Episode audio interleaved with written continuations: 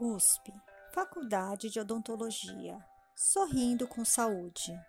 Podcast Bruxismo em Crianças. Mamãe e papai, vocês sabem o que é bruxismo? Não, não tem a ver com bruxa.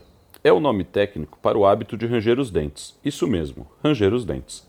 É uma atividade involuntária e repetitiva dos músculos que controlam a mastigação. Pode acontecer durante o dia, enquanto a criança está acordada, ou à noite durante o sono. Tem origem no sistema nervoso central, ou seja, é controlada pelo cérebro. Existem alguns fatores que podem servir de gatilho para esse mau hábito. São eles: a genética, na qual de 20 a 50% das crianças que têm bruxismo possuem um membro direto da família que também tem, sendo mais comum em meninos. O sono, que precisa acontecer em um ambiente tranquilo, escuro e respeitando os horários. Fatores como estresse e ansiedade favorecem o mau hábito de ranger os dentes. Deve-se evitar que a criança durma em lugares com barulho, com alguma luz acesa, respeitar o ciclo de pelo menos 8 horas de sono e observar a qualidade do sono, isso é, se existe alguma dificuldade para respirar e presença de ronco.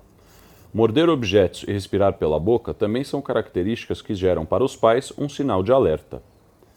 Refluxo é uma condição que está associada, pois aumenta a quantidade de saliva na boca e a atividade dos músculos da mastigação. Nesse caso, o hábito de ranger e ou apertar os dentes vem como um mecanismo de defesa do corpo. Se você identificar alguma dessas características no seu filho e associada ao ranger dos dentes, a melhor coisa a fazer é procurar uma avaliação profissional.